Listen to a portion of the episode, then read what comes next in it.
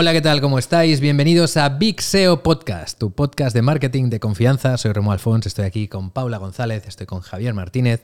Todos tenemos trabajo aquí en Big SEO, no voy a decir qué hacemos cada uno y a la gente que lo investigue si quiera. Y hoy vamos a hablar de cómo el chat GPT está revolucionando el mundo del SEO y no solo eso, sino que además la inteligencia artificial, desde mi punto de vista, porque lo que vamos a hablar hoy es puntos de vista, porque vamos a hablar de futuribles y somos expertos en la materia, pero todavía no sé vosotros, pero yo no sé ver el futuro.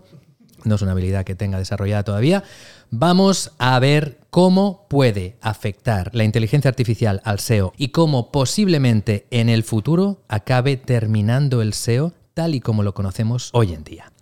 Pero antes de empezar todo esto, quiero enseñaros un clip de un podcast anterior. ¿Quieres que te diga algo que yo tengo en la cabeza con inteligencia artificial y Google, tío? Sí.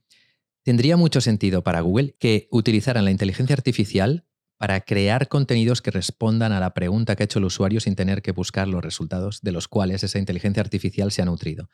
Y ahora que ya me he marcado el punto de que yo dije esto antes de que ocurriera, em, ChatGPT es exactamente esto que acabáis de ver. Es decir, es una, una, inteligencia artificial que tú le preguntas lo que te dé la gana y te responde. Y qué casualidad que la gente lo está utilizando para hacerle preguntas como si fuera Google. Únicamente con esto ya quiero destapar el tarro de las esencias, os voy a dar pie también para que habléis, porque yo cuando empiezo a hablar, eh, o sea, llevo días pensando en esto, y estaba entrenando y no podía parar de pensar en las consecuencias que va a tener la inteligencia artificial en nuestro sector del marketing en particular y a nivel global, a escala global, pero hoy nos centraremos en el marketing. ¿Qué tal, Javier? ¿Cómo estás? Todo bien, con, muchas ganas de hablar del chat. La verdad que últimamente no sé hablar de otra cosa y me parece normal porque yo creo que estamos viviendo como una revolución en tiempo real. Estamos viendo una revolución industrial, como la llegada de Internet. Yo creo que esto va a cambiar el mundo muchísimo y definitivamente nuestro sector también.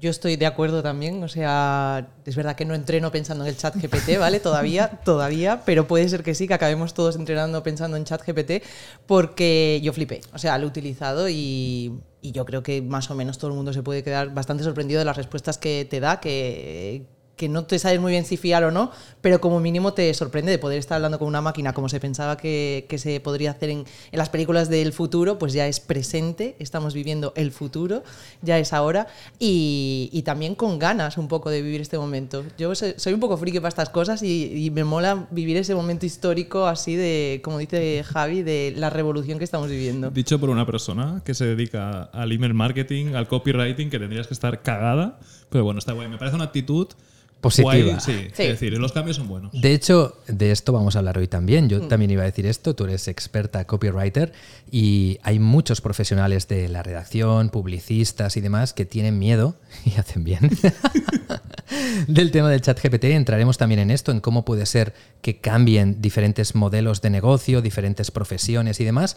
Pero antes, y para toda la gente, porque hemos entrado aquí a saco, para toda la gente que no sepa lo que es el chat GPT, que estás debajo de una piedra, o conduciendo en el coche escuchando este podcast, déjame que te diga que ChatGPT es una inteligencia artificial que se abrió hace un par de semanas, en la cual tú le escribes lo que te dé la gana a esa inteligencia y esa inteligencia te lo, te lo contesta.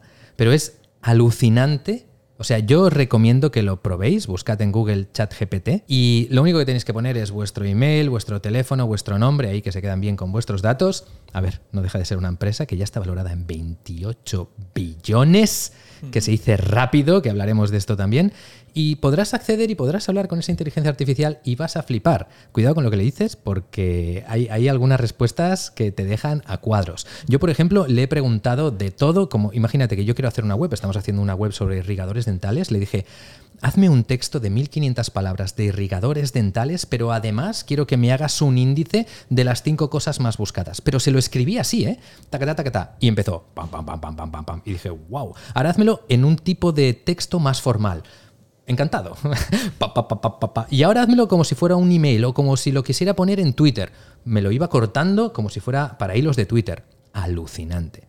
Entonces, consecuencias que esto está teniendo en el SEO. Algunas ya os las hemos dicho. El tema de, de, cómo buscar temáticas, de cómo informarte directamente. Antes lo que tenía que ser un trabajo de voy a investigar que tengo que escribir sobre irrigadores dentales, ahora directamente ya está la investigación hecha por ti y ya te escriben. El tema es, a nivel de SEO, ¿Cómo influencia esto? De hecho, de esto ya hemos hablado en otro podcast en el cual os dijimos nuestra opinión, el hecho de que son textos buenos, informacionales, pero que realmente no están aportando nada nuevo y pusimos en énfasis el valor que va a tener la opinión humana, la opinión de algo que todavía no se haya dicho. De yo pienso, porque a ver, le puedes decir al chat GPT, hazme un texto sobre irrigadores dentales y te va a explicar todo lo que hay en la red y te lo va a unir de forma lírica y como tú quieras, pero no te va a decir, el otro día me lo puse y en los aparatos se me saltó un hierro, porque ¿eh? estas opiniones son algo que el chat todavía no puede hacer y que cada vez van a entrar más en valor. Pero donde creo que está la disrupción y donde creo que realmente está el gran cambio es en que la forma que tenemos de entender de cómo encontrar lo que estamos buscando va a cambiar. Porque hasta ahora la mejor forma que existía era Google. Tú le preguntabas algo a Google y te mostraba los 5, 10, 15, 20 infinitos resultados que Google considera mejores para responder lo que tú estás buscando. Y eso era muy eficiente. ¿eh? Es mucho mejor que irte a la biblioteca, por ejemplo. Por eso Google acabó ganando las bibliotecas. Hay muchas más búsquedas en Google que en las bibliotecas. Pero ahora viene un chat que es mucho más eficiente porque tú le preguntas y te responde. Directamente, ¿qué es lo que quieres? Yo quiero, pues dime que, qué zapatilla me tengo que comprar si quiero correr por el monte cuando hace lluvia. Y ya directamente no tienes que ir buscando cuál es el mejor resultado, sino que te lo dice. Te dice, hola, ¿qué tal, Romuald? ¿Cómo estás? Pues mira, la mejor zapatilla para tu pie, que además te conozco, que es un 43, está a tres manzanas de tu casa, estoy exagerando un poco, pero por ahí van los temas, ¿no? Sí, ahí vamos seguro. Ahí vamos. Entonces, esto es más eficiente. Y la historia nos demuestra que lo que es eficiente se acaba imponiendo. Consecuencias. Google tiene que estar acojonado porque lo que yo considero que acabará imponiéndose es esa búsqueda única. Es algo que Google también lleva persiguiendo, lleva trabajando. Y ojo, estamos hablando de cómo el SEO va a cambiar, no cómo se va a transformar de SEO a AIO, de optimización para motores de búsqueda para optimizaciones de inteligencias artificiales. Pero ese cambio yo lo veo ya como inevitable. O sea, ahora mismo en el punto en el que estoy, después de darle vueltas corriendo por el monte, yo veo que esto va a ocurrir sí o sí. A partir de aquí, ¿qué es lo que va a hacer Google? ¿Qué pasa con su imperio? ¿Qué pasa con su negocio? Yo creo que Google sí que tiene que estar un poco acojonado, una mica cagat, pero por razones diferentes a las que leo en Twitter, en LinkedIn, en todas partes. Cierto es que no se habla de otra cosa que no sea el chat. No nos vamos a quejar porque ¿qué estamos haciendo aquí? También subirnos a la ola. y está bien, no hay ningún problema con eso, pero veo como en muchas partes de, oh, el fin de Google, ahora Google qué, la gente va a dejar de usar Google. Bueno, primero, los números. En Google se hacen 100.000 búsquedas cada segundo. En el chat, quizá ahora ya hay 3 millones de usuarios, no lo sé, pero hay que salvar las distancias, ¿vale? O sea, Google sigue siendo Google y tiene billones de usuarios, no uno, dos o tres millones. Aunque es evidente que la inteligencia artificial creo que va a calar en nuestras vidas, va a cambiar todo como lo conocemos, mucho más rápido de lo que pensábamos. Y creo que ese es el punto. Creo que Google está calado por una cuestión de tiempos, no tanto de tecnología. O sea, ¿alguien aquí duda que la inteligencia artificial de Google, la que llevan años desarrollando, que también es conversacional, que fue lo que dijiste en el podcast que salió un ingeniero de Google diciendo ha tomado conciencia que luego lo echaron. ¿Alguien duda que esa, ese chat o lo que sea no puede competir con este que tengo aquí a la izquierda? O sea, a nivel de tecnología, plantarle cara a Google, complicado, ¿vale? Entonces, Google, sin duda, teniendo esta tecnología o una parecida o una que si se pone las pilas puede ser mejor que la que estamos viendo, yo creo que el problema es de tiempos, de decir, vale, yo tengo un motor de búsqueda que funciona muy bien y que factura cada año, o al menos en el 2022, 168 billones de euros, billones americanos de nuevo, por anuncios, la publicidad. Ese es el problema. Cambiar este modelo no es baladí, o sea, no es una decisión de, bueno, ahora meto el chat y tengo las búsquedas y sigo teniendo los usuarios y billones de personas usan mi motor de búsqueda. No, no, no. La publicidad en Google tiene que seguir facturando lo que ahora o más. Y es un paradigma nuevo el hecho de que haya un chat que te responde, que interactúas. ¿Dónde están los anuncios? ¿Dónde están los anunciantes? ¿Quién va a pagar las pujas? Un cambio, estoy seguro que esos cambios que a veces vemos en las SERPs de que de repente en lugar de poner anuncio en verde lo ponen amarillo y luego ya no hay ningún color y solo pone anuncio. Esos cambios, estoy seguro que a Google le representan millones de euros. Cada cambio de estos que hace. Imagínate cambiar la SERP para que de repente sea una cosa totalmente diferente y que sea conversacional.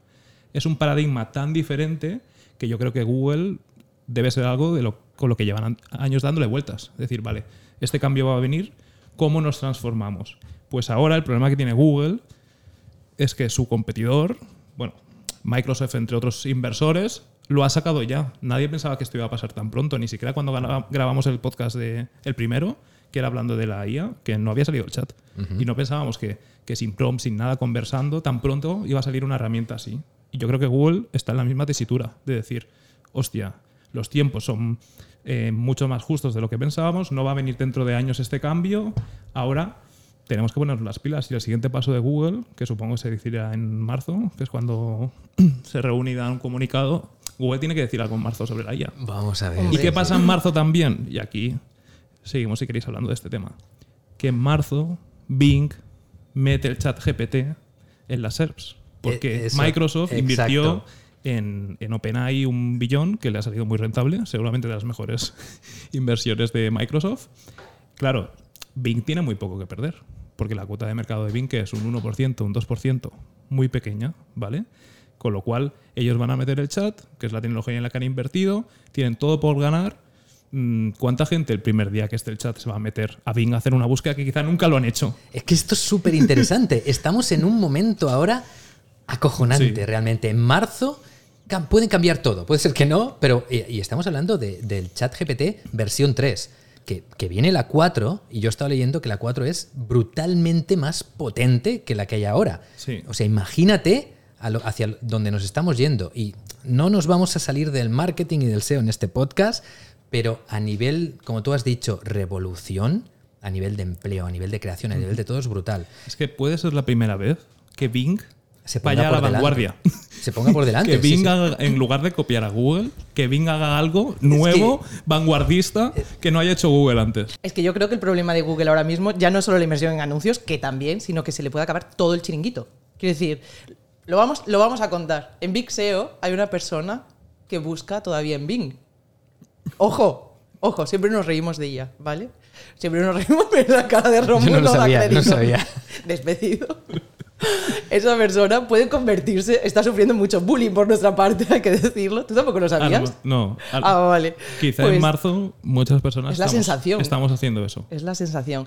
A ver, eh, yo creo que Google no es tanto una cuestión de tiempos, que a lo mejor también, y yo no tengo ni idea, obviamente, pero creo que, obviamente, ellos cuanto más lo pudieran retrasar, mejor, ¿vale? Ahora se le está acumulando el trabajo, se tienen que poner las pilas. No creo que no esté preparado para saber cuál tiene que ser el siguiente paso, sinceramente. Bueno, a ver, eh, lo que es evidente es que todo lo que estamos hablando aquí nosotros, los de Google, ya lo tienen más que pensado. Por descontado. Tienen una inteligencia artificial súper avanzada. De hecho, ya en el 2018 publicaron un vídeo en el cual una inteligencia artificial se hacía pasar por una persona en una llamada telefónica y conseguía convencer, o sea, hacía una cita para un, restaurante, creo, y la persona con la que se estaba comunicando era un ser humano y no se enteraba que estaba hablando con una inteligencia artificial, con todo lo que esto conlleva. Es decir, Google está en el mundo de las inteligencias artificiales, vamos a ver qué pasa en este marzo, pero el auténtico tema del cual me gustaría hablar hoy aquí y profundizar más es justamente en lo que creemos que va a ocurrir y lo que puede pasar a nivel publicitario y a nivel de empresas, porque aquí hay muchas empresas que evidentemente el SEO hoy en día es el mejor canal de captación de negocio que existe. Y estoy convencido que lo va a seguir siendo, pero va a cambiar. Porque fíjate, Google cada vez más es una inteligencia artificial, ya no es un algoritmo atontado, sino que, tú le, le repites 20 veces la misma palabra clave y te posiciona, sino que cada vez está deprecando más factores de posicionamiento que son manipulables, como que si repetir palabras clave, que si poner enlaces, que si poner mil historias, y lo que quiere es que satisfacer la intención de búsqueda del usuario. Esto lo lleva haciendo desde hace años, va haciendo iteraciones, va mejorando, y cada vez esto y lo que es ChatGPT, esa inteligencia artificial, se mezcla más. Porque fíjate, ChatGPT ya directamente te pregunta, oye, lo que te he dicho te parece bien, ¿tú que te, te ha satisfecho esta pregunta? Eso es exactamente lo que quiere hacer Google. Estoy convencido que eso es exactamente lo que hace la inteligencia artificial de Google. Pero ¿cómo lo plasma ahora? ¿Cómo nos lo, después de que llevamos tantos años utilizando Google, mirando los resultados, cómo nos lo pone delante? ¿Cómo, cómo lo monetiza? ¿Cómo consigue esa implementación? ¿Cómo, o sea, con qué ojos está mirando a Bing? Porque claro, tú has dicho ChatGPT, tienen, sí, bueno, pues que está Microsoft, está ya un buscador que también bueno, es un 1%, es poca gente, pero Bing es un buen dominio, bing.com. Yo, yo, por ejemplo, ahora, si hago una búsqueda en Bing y me da mejores resultados que Google y más fácil, yo empiezo a utilizar Bing. Es que por suerte, eso lo hemos dicho también un par de veces en este podcast, que parecía que el paradigma nunca podría cambiar y que Google era el líder de mercado y que iba a seguir teniendo a todos los usuarios, pero que si no daba los mejores resultados, esto podía cambiar, ¿no?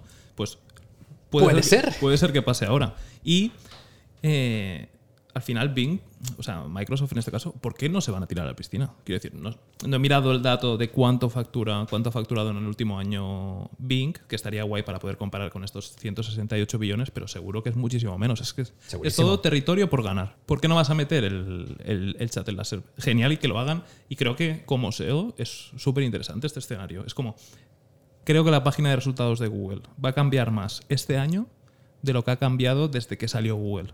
Y eso me parece brutal y para, para una profesión en este caso, que pasen cosas nuevas, que haya un poco de actividad, a mí me parece algo chulo. ¿Y por qué tiene que haber una página de resultados? Cuando a lo mejor tú piensas, la gente, o sea, yo me tengo que esforzar en entrar en diferentes webs a ver cuál me está respondiendo lo que yo quiero saber. Si hay alguna respuesta a ver, que será perfecta, no será perfecta, se equivocará, habrán problemas mm. a, nivel, a nivel moral, lo que tú quieras.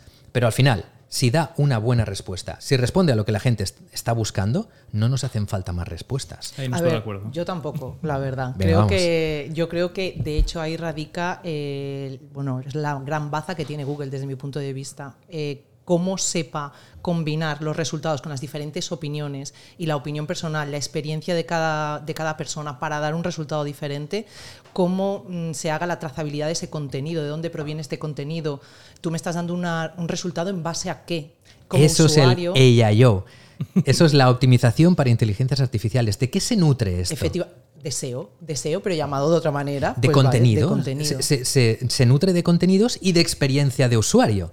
Y esto lo podemos unir con lo que, bueno, si tú tienes un negocio, empieza a pensar en todo esto. ¿Tu SEO se amolda a esta, a esta nueva iteración de búsqueda que viene? Es decir, ¿está centrado en el usuario 100%? ¿O te estás gastando mucho dinero en enlaces? Porque te digo yo que a ChatGPT le va a importar tres narices los enlaces que tengas. ¿O no? ¿Qué Claro. Yo que estoy convencido que sí, que estoy convencido que sí. Primera, porque es manipulable. Según, a ver, Sí que es cierto que ahora se tiene que nutrir de contenidos existentes y lo más lógico, y especialmente Google, porque tendrán su propia inteligencia artificial, estoy convencido que esa inteligencia artificial no va a decir, hostia, vaya mierda de ser me estás dando, voy a responder lo que dicen en el resultado 58. No creo que vaya por ahí, sino que Google está bien avanzado y sabe responder muy bien a la intención de búsqueda, por eso es el motor de búsqueda más utilizado, ¿no? A nivel de cuota de mercado y generación de negocio. Pero cada vez más eso va a cambiar. Y lo que la sensación que yo tengo es que a la que esa inteligencia artificial empiece a responder bien a la intención de búsqueda del usuario, va a conquistar el sector rápido. O sea, no va a ser algo lento. La gente, tú lo ves como una ventaja, esa diversidad que puede tener la primera página de Google, que está bien, porque Google le gusta que haya diversidad. Y si hay, por ejemplo, un tema controvertido, muchas veces te muestra resultados en positivo, pero también en negativo, para que la gente pueda, bueno, de hecho eso responde a la intención de búsqueda, porque habrá gente que quiere algo positivo y algo negativo. Pero eso no deja de ser algo que, es como un lastre que tiene que arrastrar. Porque fíjate, ¿qué le costaría a una inteligencia artificial decir? Para la pregunta que me has realizado, eh, lo que te recomiendo es esto y esto y esto y esto, pero cuidado porque se han dado algunos casos en los que ha ocurrido esto otro. Por ejemplo, ¿Y por qué no priorizas al revés? El cuidado por delante y el otro por debajo. ¿Cómo priorizas esa información? eso es la optimización de inteligencias artificiales. ¿Cómo consigues hacerle entender, y ahora lo voy a pasar ya a nivel de negocio para los que nos, nos estén escuchando, cómo le puedes hacer entender a la inteligencia artificial que tus zapatillas son las que necesita este tipo de persona y no las del vecino? Esta optimización, ¿cómo la haces? Evidentemente, mucho tendrá que ver con el branding, con lo que opina la gente de tu marca, de, tu negocio, de, tu, todo. Pero otra parte, esta, esa es la parte del feedback, ¿no? De los usuarios, de lo que te va a preguntar ChatGPT, de lo que la gente, ChatGPT tendrá una de información. O sea, a cada pregunta que le estáis haciendo a ChatGPT, le estáis dando poder a esa herramienta, porque cada vez tiene más datos, más datos, más datos. Esa es la parte de, bueno, quiero saber el feedback de la gente, pero hay otra parte que es la de la información, ¿no? Esa, esa es en la que se puede trabajar, esa es el SEO, esa es el ella yo. Ese es, hace gracia, ¿eh? el ella yo. Pero esa es la parte de, vamos a, a ver cómo le hacemos entender a esta inteligencia artificial que cuando le hagan esta pregunta, este es el mejor contenido. Y se basa en satisfacer al usuario, no se basa en un enlace que te hayan puesto. Sí, efectivamente. En eso estoy de acuerdo contigo, la verdad. Creo que de alguna manera no sé muy bien cómo va a evolucionar, si los, ojalá lo supiera, pero sí que habrá una manera de optimizar también los mejores contenidos. No van a ir a la página 58, como decías, a coger el resultado, ni mucho menos. Siempre va a haber en mi cabeza sigue siendo una lista de resultados, 10, ¿vale? Que no va a ser así, porque sería muy absurdo pensar, ah, no, la lista va a estar ahí aunque yo no la vea. Podría ser, pero me parecería muy simplista pensar que Google simplemente lo que va a hacer es que la optimización sea la misma y yo cojo los resultados y los mezclo todos. Es que incluso el medio, o sea, fíjate, estamos pensando en una lista de resultados, pero para eso te hace falta estar mirando una pantalla es que lo que te va a permitir el chat GPT es que le, preguntes, coges el móvil y digas, sin escribir, oye, ¿cuál es la mejor? Dime el restaurante más cercano de sushi. Y él te dirá, vale, pues mira, eh, dos manzanas hacia aquí, hacia la izquierda. Es que ¿para qué va a haber una página de resultados? Si es que no es necesario. Yo te hago una pregunta, tú me respondes, es mucho más eficiente, estoy contento. Eso, ya se puede hacer con las búsquedas por, por voz. Y en contra de lo que piensa mucha gente, no se hacen tantas búsquedas por voz, que esto también, de nuevo, es algo muy popular que decir, pero los pasamos mucho tiempo diciendo, ah, las búsquedas por voz, que cada vez son más, son más, no son tantas. O sea, datos eh, de cuántas búsquedas se hacen de texto y por voz al año no llegan ni a un 10% las de voz.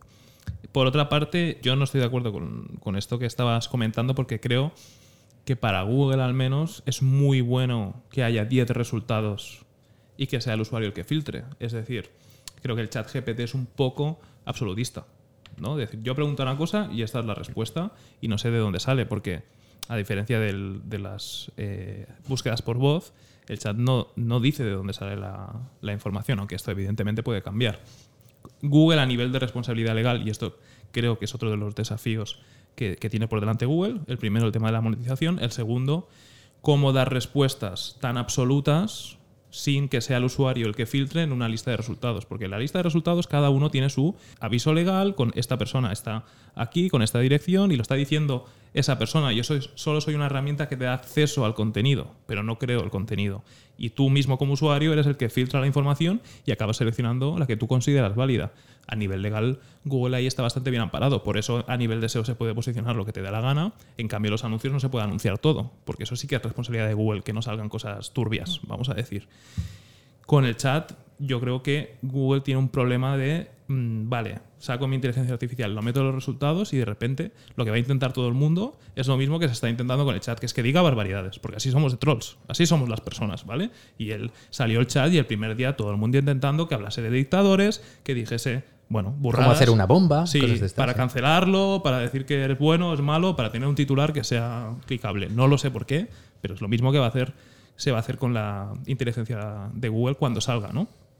¿Qué pasa? Que es algo que puede afectar muchísimo la estabilidad de una empresa, una empresa que cotiza en bolsa, etcétera, el hecho de que la inteligencia artificial de Google dice que tal dictador no sé qué, no sé cuánto y hace apología de no sé qué otra cosa. O sea, es, el tema de la responsabilidad creo que es otro desafío y bastante grande. No sé, vosotros qué pensáis. Respecto, yo ahora parezco que sea el defensor de la inteligencia artificial, pero eh, te voy a decir el por qué creo que eso es muy fácilmente solventable. Es decir, esa exoneración de responsabilidad es tan sencillo como, evidentemente, si el chat te dice, yo creo que lo mejor es esto, las, la estás liando. Pero ¿qué dificultad tiene? Programar a esa inteligencia artificial para que diga, según eh, la web tal o según no sé qué es esto, pero yo también te recomiendo que mires esto de más allá o más allá. Es muy fácil hacer una exoneración de responsabilidad. Eh, al final, si tienes los usuarios, si tienes la tecnología, tú puedes ir retocando para decir, oye, dime dos cosas positivas y una negativa, dime que esto lo dice esta otra persona, todos los rollos que ponen al principio de si utilizas esto, que sepas que no, acepto, acepto, acepto Yo no creo que... Cookies. Habrá Sí. cookies en el chat también. cookies, lo que va a pasar es que vas a ver todo lo que haces, todo lo que le preguntes. Te va a dar la respuesta. Bueno, el- es un caso muy claro. Imagínate que, que tú le preguntas al chat de qué película puedo ir a ver este fin de semana o, o se lo pregunto yo. Seguro que nos acabará diciendo películas diferentes, porque tú tendrás unos gustos, yo tendré otros, y al final la respuesta será lo más tailor-made posible. Es decir, Por descontado, eso. Claro, seguro. porque de hecho Google ya está trabajando en eso. Pues la inteligencia artificial es eso a la enésima potencia. Entonces, a nivel de, de peligro, a- por ejemplo, otra cosa que he visto que hay mucha gente que, le preocupa, ¿no? De que la información que esté dando no sea cierta. Sobre todo, especialmente en algunos temas que pueden ser un poco peliagudos, yo qué sé, temas morales y temas de, de medicina, cosas así. Evidentemente, pues es un poco lo mismo, ¿no? El hecho de decir, el chat no te tiene que decir tienes que tomar esta medicina, sino que te puede decir, pues mira, según la recomendación de tal o habitualmente o, o la web tal dice esto o lo demás allá. Y que la información no es la correcta.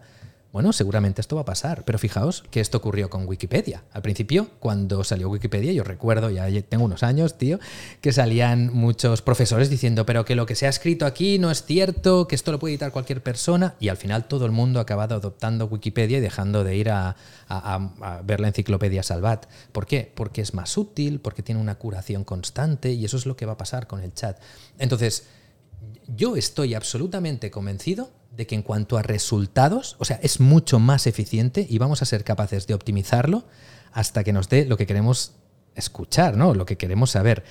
Lo que me preocupa es lo que tú dices, que somos tan trolls que es- imagínate, es como un niño y lo estamos educando, lo estamos educando fatal. O sea, le estamos preguntando todo el rato sobre dictadores, estamos intentando que diga cosas chungas. O sea, vete a saber lo que va a salir de ahí. en vez de ¿no? preguntarle, le podrías estar escribiendo sobre dictadores. La Sí, sí. historia falsa. Pero si es que tú a este chat le puedes contar lo que quieras. Lo que pasa que luego lo contrastará con miles otras de búsquedas. eso. Eso es muy difícil, ¿no? De manipular. Bueno, y es que precisamente con, con esto que estás comentando eh, va en contra totalmente de lo que está haciendo Google ahora, que ha actualizado el EAT por el EEAT para incorporar también la, la experiencia. ¿Cómo va a incorporar la experiencia de, de, bueno, de cada persona para dar un resultado que, que realmente de varios puntos de vista, ¿no? No, no únicamente uno? Yo sigo creyendo que la gente va a querer tener diferentes resultados. No van a ser resultados, yo lo sé, pero la gente va a querer tener diferentes puntos de vista y esos puntos de vista van a tener que estar como mínimo contrastados. ¿Por qué? Pues porque esto era Google antes, ha evolucionado y al final, ¿a qué ha evolucionado?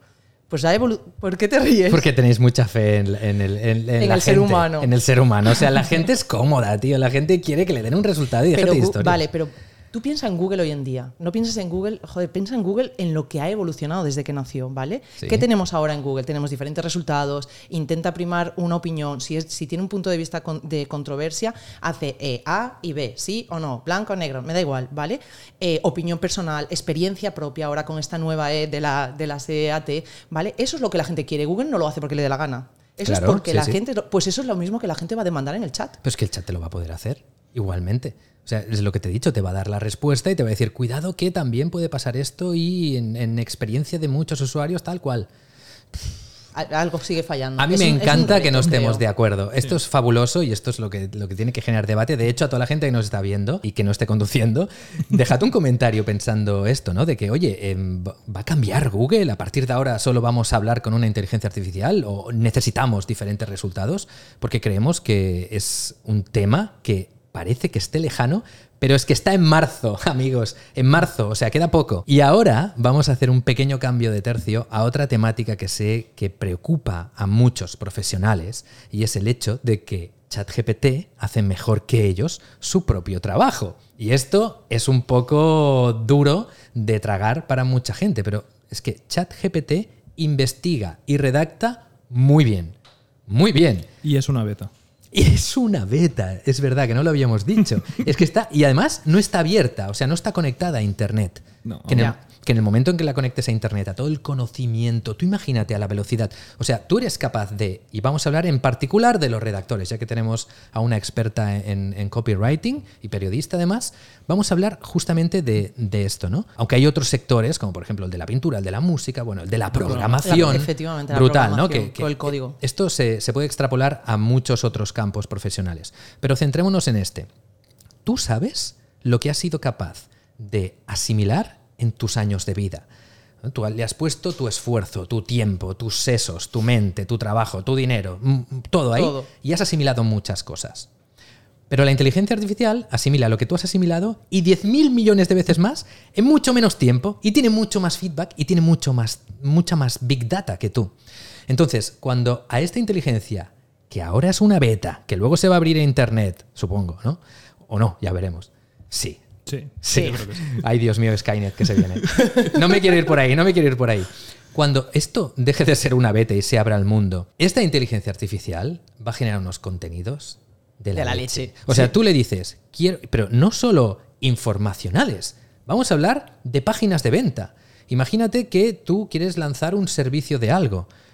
Es- tú le pides a, se lo pides ahora ya a la beta, oye, hazme una página de ventas para vender este producto y te hace una página de ventas a nivel de copy. Bueno, ahora mismo Qué cuidado. sí, la beta aún le queda mucho por avanzar. Yo- está, Una cosa es está bien de que ahora, defiendas tu, tu Mucho, trabajo, mucho. Pero, A ver. pero lo hace muy bien. Lo hace muy bien, sí, lo hace muy bien. Y es- no- y es yo una no- beta. Es una beta y lo hace muy bien. Vale, no estoy asustada todavía, pero podría asustarme.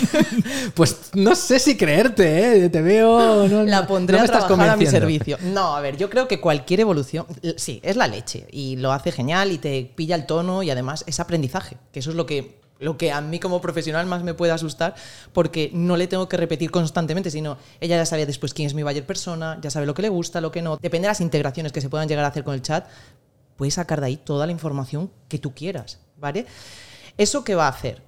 Desde mi punto de vista, va a acabar con los redactores malos, eso seguro. O sea, los redactores que hay tantos ahora que, que hacen tantos trabajos mecánicos de descripciones de productos sin ningún tipo de información de valor, eh, de- las típicas, yo qué sé, preguntas frecuentes que no aportan nada. Ya, eh, contenido de relleno, SEO.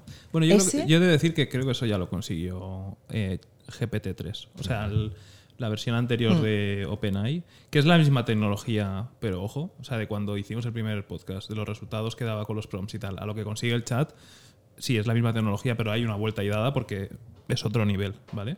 Pero yo creo que eso ya pasó antes del chat, que muchos redactores, pues lo que- el trabajo que pueden hacer de poca aportación de valor, contenido muy genérico, que, que ya con la IA anterior ya quedaron sustituidos, ¿no?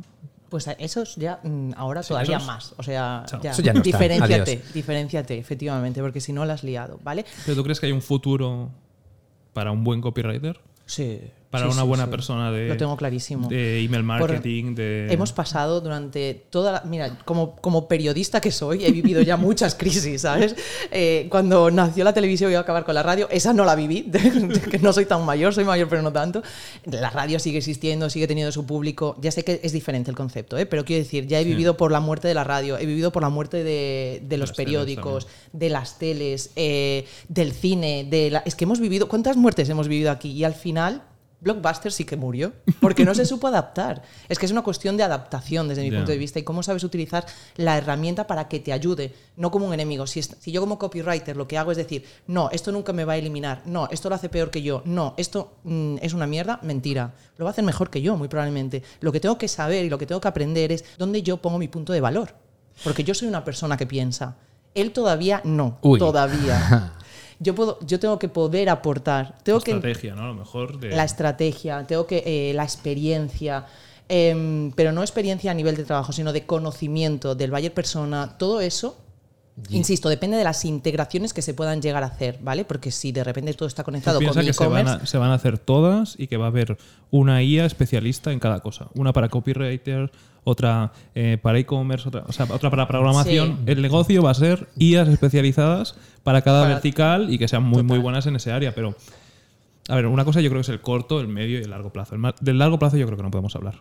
Porque es que yo creo que el mundo va a cambiar tanto que es no, no podemos decir a dónde vamos con esto. ¿Os dais cuenta que constantemente vamos haciendo esos llamamientos de que esto va a cambiar el mundo, va a cambiar el mundo? Porque Bueno, realmente es así. cambiar, es- Nos, sí. este- nos tenemos que frenar en este podcast para no irnos allá, porque, ojo, que aquí hay mucho más de lo que parece. ¿no? Es que ese es el tercer motivo, y ahí lo hilo, que creo que ha hecho que hasta ahora Google no, no salque nada de su IA, que es que no sabemos hacia dónde nos lleva la IA. O sea, es un... Es Pero espera, no, no vayamos ahí aún. no, no, no, espera, no, espera. no, sí, sí, no, quiero, ni- no quiero ni hablar de, de ello porque es demasiado divagar, ¿no? Pero es- esto también es importante y que yo que sí que creo que a, a corto o a medio plazo, cuanto más contenido haya generado con, con, IA, ¿no crees que también las personas van a ir hacia el otro lado? Decir, no, yo quiero una, alguien que me opine, una persona que yo conozca, de la que me fíe, y, y de ahí también el auge de YouTube, ¿no? De conectar con la, con la gente y no solo con las, con las marcas. Yo creo que eso va a ganar relevancia. Hostia, es que Paula piensa que esto está bien o que esto está mal y, y Sí. la visión también estratégica de utilizar la IA como una herramienta y no dejar que todo lo domine la inteligencia artificial. Pensad que sobre, eh, por ejemplo, Bayer Persona, ¿vale? Nuestros Bayer Persona eh, tenemos un mogollón de herramientas que antes, no- bueno, que hace años no había, eh, para sacar datos demográficos del Bayer Persona.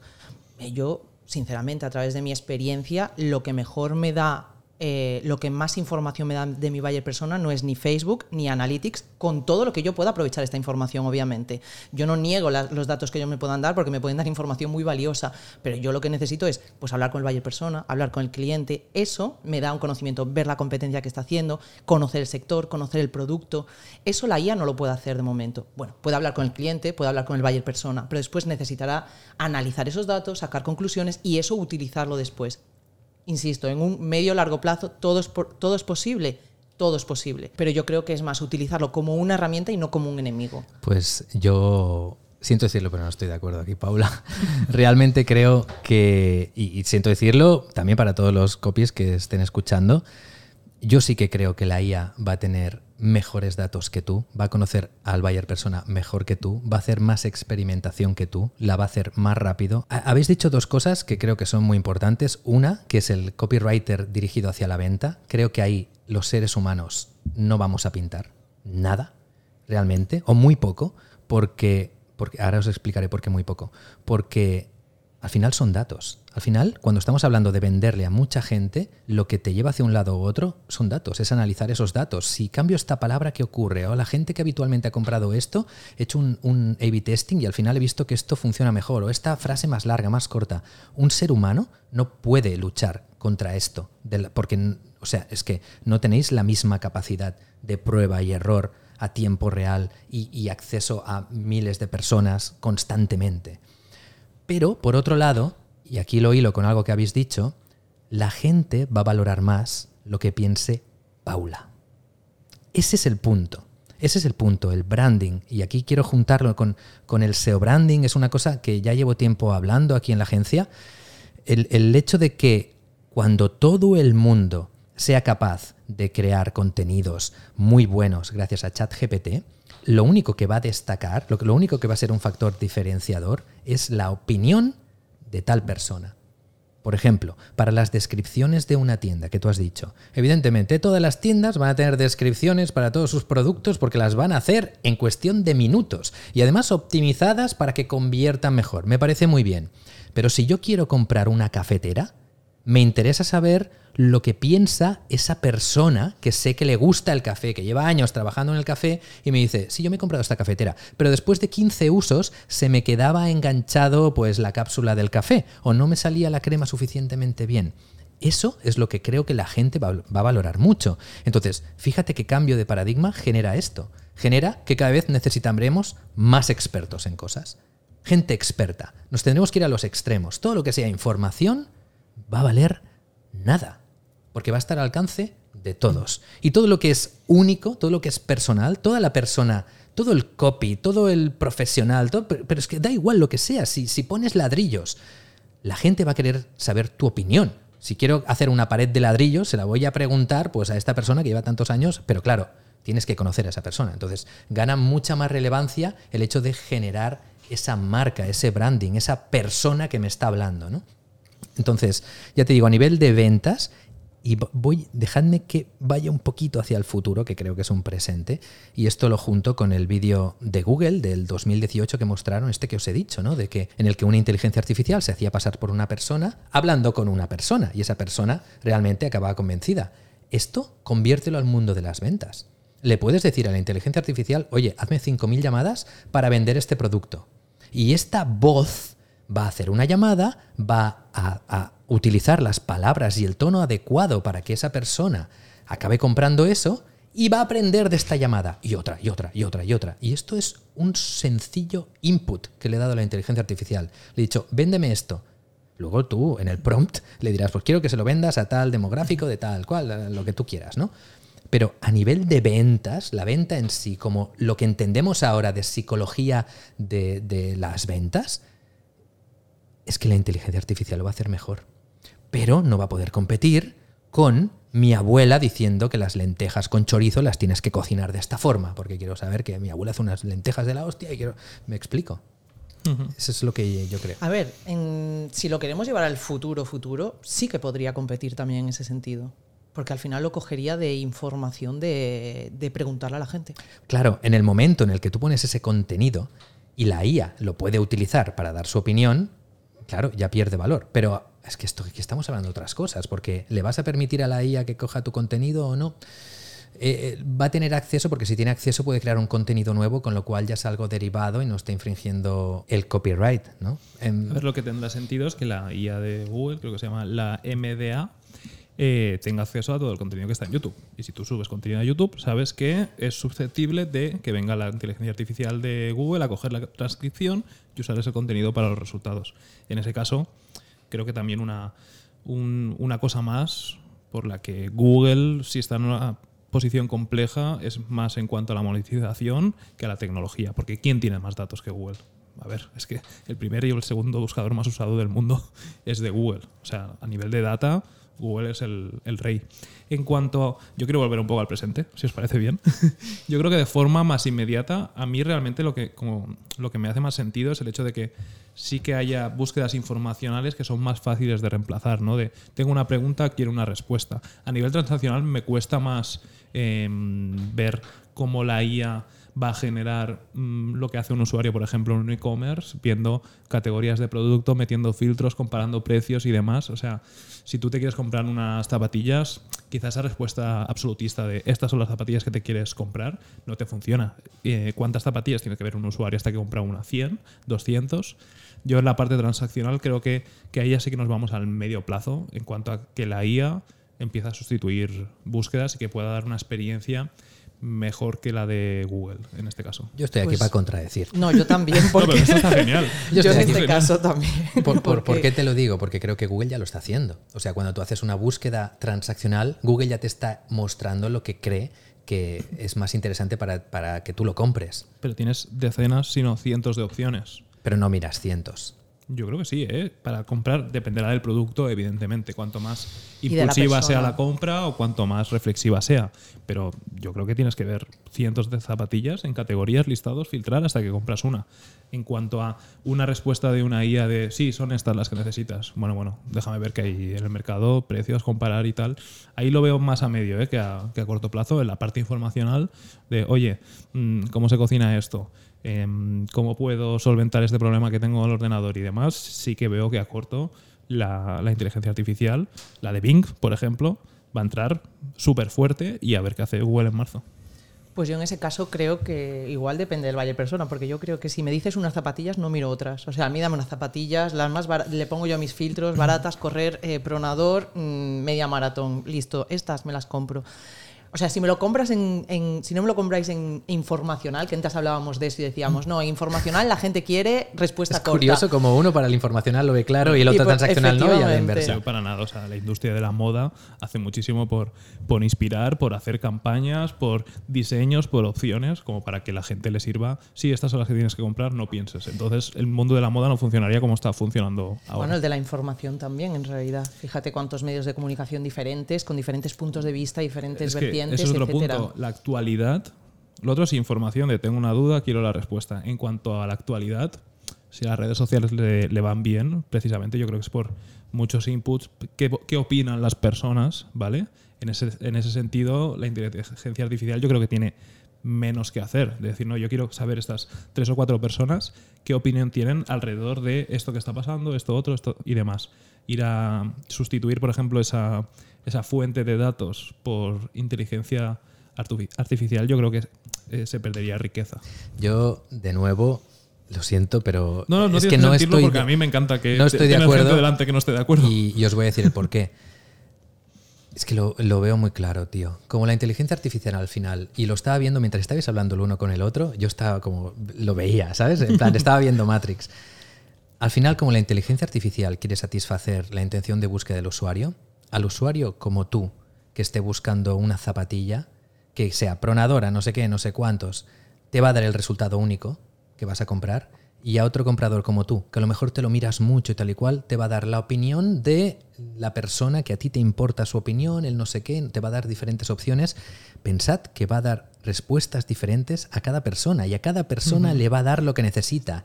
Y esto lo quiero juntar con el tema de la monetización y los anuncios, porque a nivel transaccional es un punto importantísimo. ¿Cómo se van a monetizar esto. Se puede monetizar de muchas formas, a lo mejor te dan acceso a una inteligencia artificial de un nivel, dos niveles, tres niveles, podríamos hablar de niveles, yo que sé, nivel básico, créame un artículo sobre algo, nivel máximo, hazme un negocio que facture 100.000 euros anuales. Porque, a ver, si tiene mucha información, esta misma herramienta que lo hace todo, te puede buscar una temática donde haya poca competencia y hay muchos compradores, ver qué tipo de contenidos hay que crear, crearte la web, ponerte los contenidos, hacerte los anuncios y optimizarte las campañas. Pero eso lo va a poder hacer todo el mundo, entonces.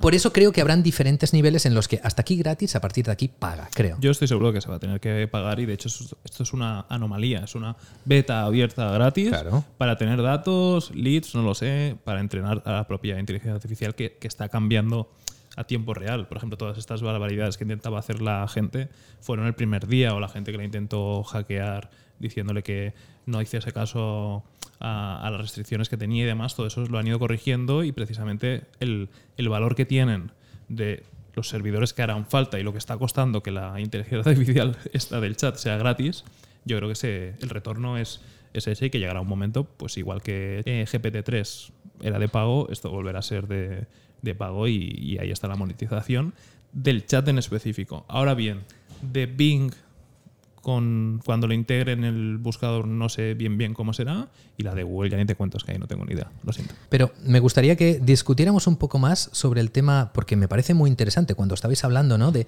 las diferentes perspectivas que tenéis porque sois personas diferentes de cómo consumís tanto información como, como productos el hecho de que esta inteligencia es capaz de dar a cada persona una respuesta específica que responda a tu forma de ser y a tu intención, creo que es lo que va a hacer que el resto de cosas, SERPs y demás, puedan llegar a quedar obsoletas, porque le va a dar a cada persona exactamente lo que necesita, con todo lo bueno y todo lo malo que esto tiene. Porque, ojo, también, ¿no? Cuando te sirven lo que una inteligencia artificial cree que es lo que tú necesitas, estás perdiendo poder de decisión también.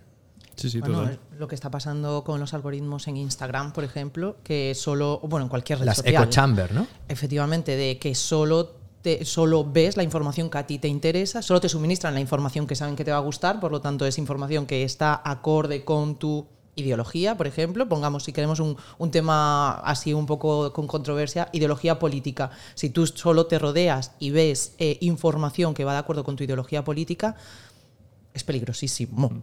o sea, es muy peligroso, por lo menos para mi punto de vista. Todo el mundo piensa como tú. Efectivamente. Y esto, esto lo quiero juntar con lo que decías tú, Javi, de que en las redes sociales pues hay esa diversidad y esa historia al final las redes neuronales lo que están haciendo para que te quedes ahí es esto, mostrarte lo que tú quieres ver o lo que te genera algún tipo de enganche. A lo mejor no es lo que quieres ver, pero es lo que te hace reaccionar en plan de estoy en contra de esto, ¿no?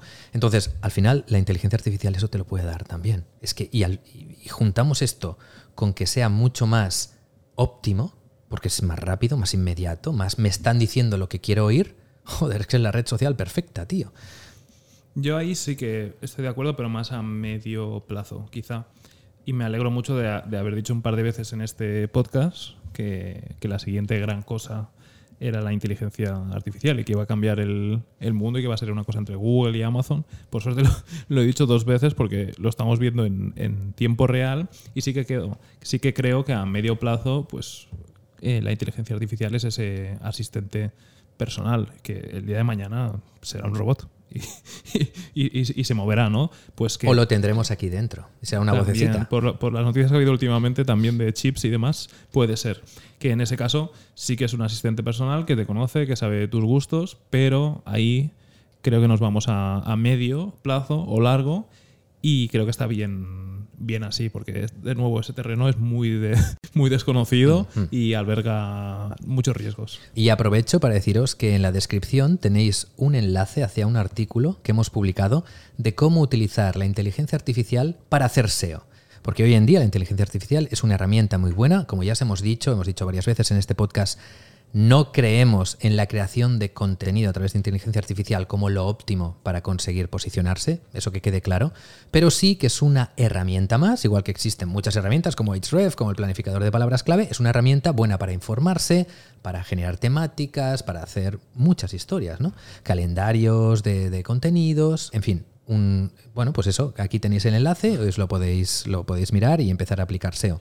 Y para la gente que nos está escuchando, tanto SEOs profesionales como, como negocios, empresarios, bueno, pues el SEO, como os hemos dicho, sigue siendo el mejor camino para generar negocio y que esto se va a fusionar, no penséis que se acaba, sino que evoluciona hacia algo que está mucho más unido al usuario y a esa inteligencia artificial. Esto que nosotros definimos como AIO.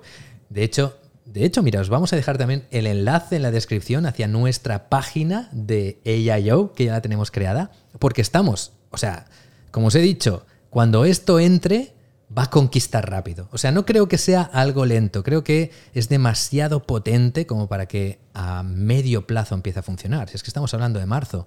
Entonces, nosotros ya estamos trabajando, investigando cómo podemos unificar el SEO actual con el SEO de aquí dos meses, que es lo que va a venir para esa inteligencia artificial. va a ser un mes muy interesante para ser SEO, marzo. Bombazo. De hecho... Ya está bien, que, cambien un poco las cosas, que está un poco parado, que a veces cuando ves las noticias de qué está pasando a nivel de SEO, pues eh, han cambiado una página de las directrices de Google para los rich snippets y han puesto dos puntos. Eso no es una noticia. Eso no es noticiable. Noticiable va a ser lo de sí que marzo. es una noticia. Y creo que como SEO, que está chulo en marzo decir, coño, ¿y ahora qué pasa? ¿Y ahora qué va a decir Google? Y que cambien un poco las SERPs, que están muy, muy paraditas. ¿Qué SERPs? Si no van a ver. Al final, y, y esto me alegra, fíjate que está yendo en la dirección en la que nosotros siempre hemos planteado el SEO. O sea, generación de negocio basada en el usuario. No basado en enlace, no basado en el usuario. Pero es que es evidente, lo lleva diciendo Google desde sus inicios. ¿Qué, esperabas que pasara? ¿Qué esperabas, colega? Mira, otra cosa que puedes hacer, suscríbete a la newsletter de Big SEO, también la tienes en la descripción del vídeo, y en la página de AIO también, porque te vamos a dar noticias sobre este tema, porque ya, veis que aquí lo tenemos calentito y lo estamos trabajando constantemente. Y por cierto, que dije en el último podcast que, que el 60% de la gente que nos veía no está suscrita y se suscribieron 600 y pico personas, con lo cual funcionó bien. Y en el último vídeo. La llamada fue- agresiva, que Sí. dije, esta llamada es agresiva. El, dales. En el último vídeo, en lugar del 60 fue el 58. Vamos a ver si lo, si lo vamos bajando hasta que al menos la mitad de la gente que nos ve esté suscrita y la otra mitad no. Así que suscríbete, por favor, que creo que esto vale la pena, ¿no? Una suscripción. Sí, sí, de hecho no, no hemos empezado a pedir cosas hasta que llevamos una hora hablando, así que no Ya. pasa nada, ¿no? Eh, Bueno, y dale al like también. En, la te- en teoría, los que se quedan Y la más campanita. adelante son los que Estos más, son lo- más tiene sentido que se suscriban. ¿no? Estos son Pues- los hardcores. Esta, la gente que ha llegado hasta aquí son los buenos y el del coche que no ha podido escaparse tampoco. Y si te parece, antes de que acabemos, me parecería como un cierre casi poético preguntarle a la IA si piensa que, que Google va a dejar de existir. Venga, vamos ¿Qué a te ver. parece? ¿Os parece guay? A ver si está en desacuerdo o Yo o acuerdo día- con nosotros. El otro día discutí con ChatGPT sobre este tema. Una, puedes discutir con ella, que es lo mejor de todo. A mí el mundo ya me gusta, tal cual. O Ay, sea, no. Yo creo que tenemos la oportunidad de, de darle al botón y vivir Y parar. tal cual o ya acabar con chips en la cabeza, ¿eh? Pero Tú eso estás ya hace pensando en. Terminator y en Skynet.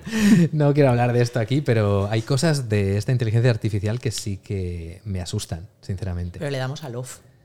No. Una vez Cuando no nos guste, apagar. Sí, sí, vale. Pregúntaselo al chat. Diré, Oye, ¿te podremos apagar cuando no quieras existir?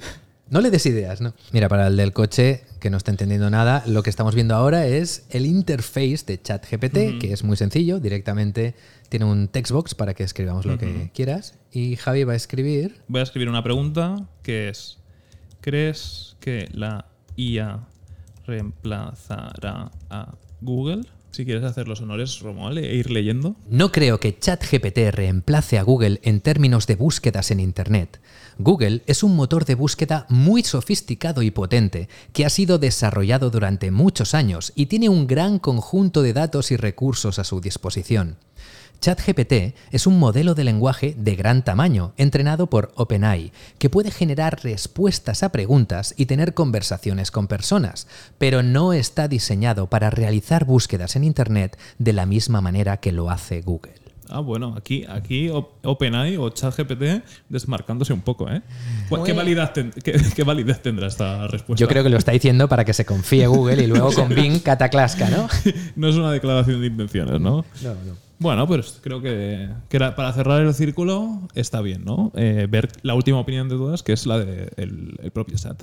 Y nada, ¿queréis que lo dejemos por aquí? Esto ha sido perfecto. ChatGPT cree que no tiene nada que hacer contra Google en las búsquedas, pero en cambio los usuarios cada vez lo utilizan más. Yo solo digo eso. Muy atentos a marzo, que marzo se plantea como un mes interesante. La selección natural, tío. Aquí al final va a ganar el mejor.